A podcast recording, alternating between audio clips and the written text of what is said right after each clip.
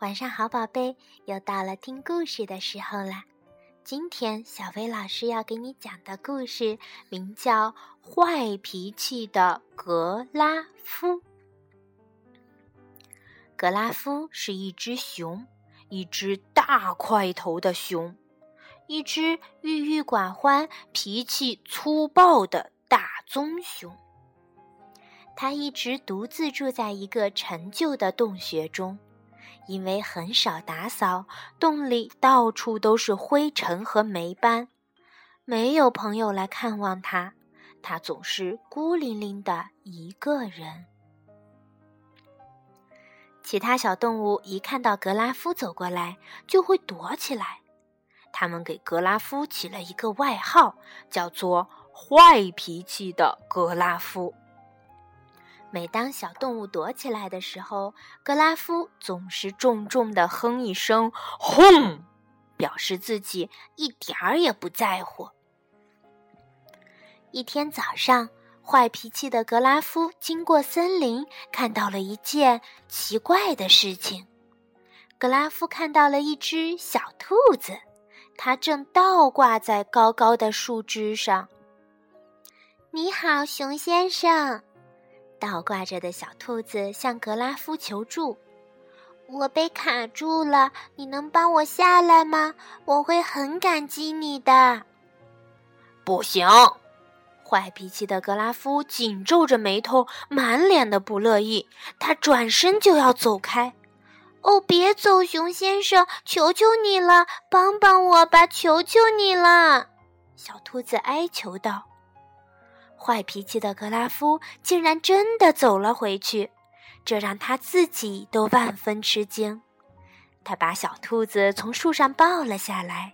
“谢谢你，非常感谢你，熊先生。”得救的小兔子对格拉夫充满感激地说：“我看到一颗落下来的星星挂在树上，所以想要帮帮他，结果自己却被卡住了。”多亏你来救救我，这个给你。他微笑着说着，小心地把那颗星星放在格拉夫毛茸茸的大手上，然后蹦蹦跳跳地回家去了。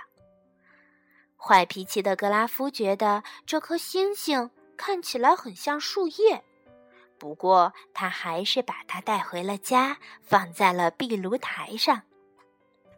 黄灿灿的小星星漂亮极了，它让格拉夫意识到自己的家实在是太脏了。于是，格拉夫第一次把壁炉台擦得一尘不染，还扫掉了许多蜘蛛网。这天，坏脾气的格拉夫来到河边钓鱼，看到一段木头从水上飘过。木头上趴着那只前几天遇到的小兔子，它浑身湿漉漉的，手里还拿了个有尖角的橙色东西。你好，熊先生，浑身湿透的小兔子说：“你能帮我回到岸上去吗？我会非常感激你的。”不行，坏脾气的格拉夫哼了一声。不过，他还是伸出了援手，把小兔子安全的放到了岸上。谢谢，非常感谢，熊先生。小兔子说：“我看到河里有一颗掉下来的星星，我必须得救它，结果自己也被困住了。谢谢你的帮助，你真善良啊！你能帮我照看这颗星星吗？”坏脾气的格拉夫听了，转过身，大踏步的走了。他觉得还有点不太适应呢，因为从来没有人夸过他善良。熊先生，熊先生，回来！小兔子跟在他身后大喊：“我一个人也没法照看星星啊！”好吧，把它交给我吧。坏脾气的格拉夫不耐烦的一把夺过那颗星星，砰的一声关上了门。坏脾气的格拉夫把那颗星星也放在了壁炉台上，就摆在第一颗星星的旁边。它们看起来是那么的纯洁无瑕，那么的光彩照人。这也再次让格拉夫意识到自己的家里依然脏兮兮的。于是，格拉夫第一次清理了堆积在洞穴中的松针，他把地板打扫得干干净净。现在，洞穴里变得干净整洁了，只是。显得空荡荡的，格拉夫突然感到自己的内心也是如此的空虚，他开始觉得悲伤。伤心之后，他又感到了深深的不安。正当格拉夫陷入不安的时候，传来了一阵敲门声。“谁呀？”他喊道。门外是那只小兔子，它还带了满满一车的星星。你好，熊先生。小兔子看起来很疲倦。我看到了好多坠落的星星，我得救救它们。走开！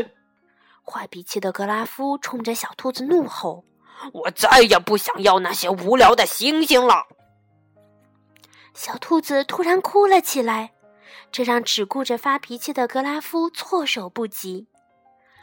坏脾气的格拉夫完全不知所措了，他想让小兔子别再哭了，可是却不知道该怎么办才好。格拉夫试着做鬼脸，摆出各种可笑的表情，可是根本没有用。他又改跳了滑稽舞蹈，可是小兔子依然哭个不停。格拉夫想不出别的办法了，他沮丧地在小兔子身边坐了下来。说道：“很抱歉，我不该对你大吼大叫，我的脾气可真坏呀。”听到格拉夫诚恳的道歉，小兔子不哭了，还露出了小小的微笑。看着破涕为笑的小兔子，格拉夫也终于第一次开心的笑了。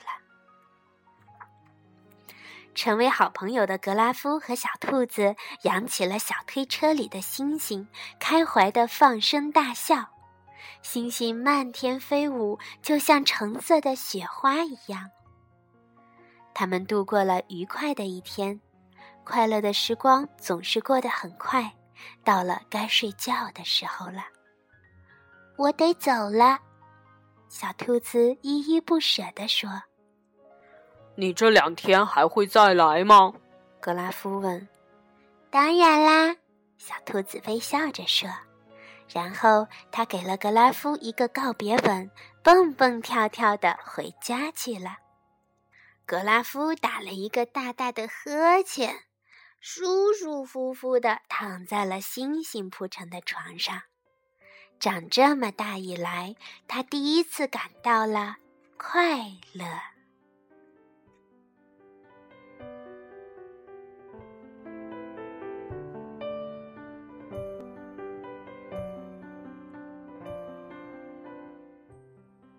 宝贝，你看，大熊格拉夫一开始脾气很暴躁，又不爱打扫，森林里的小动物都不喜欢他。可是后来他改变了，他变得会帮助别人了，变得爱打扫了，变得温柔了，他就得到了真正的好朋友。有时候啊，只要你做一点点改变。你就会发现世界变得更加美好了。好啦，今天的故事就到这里，晚安，宝贝。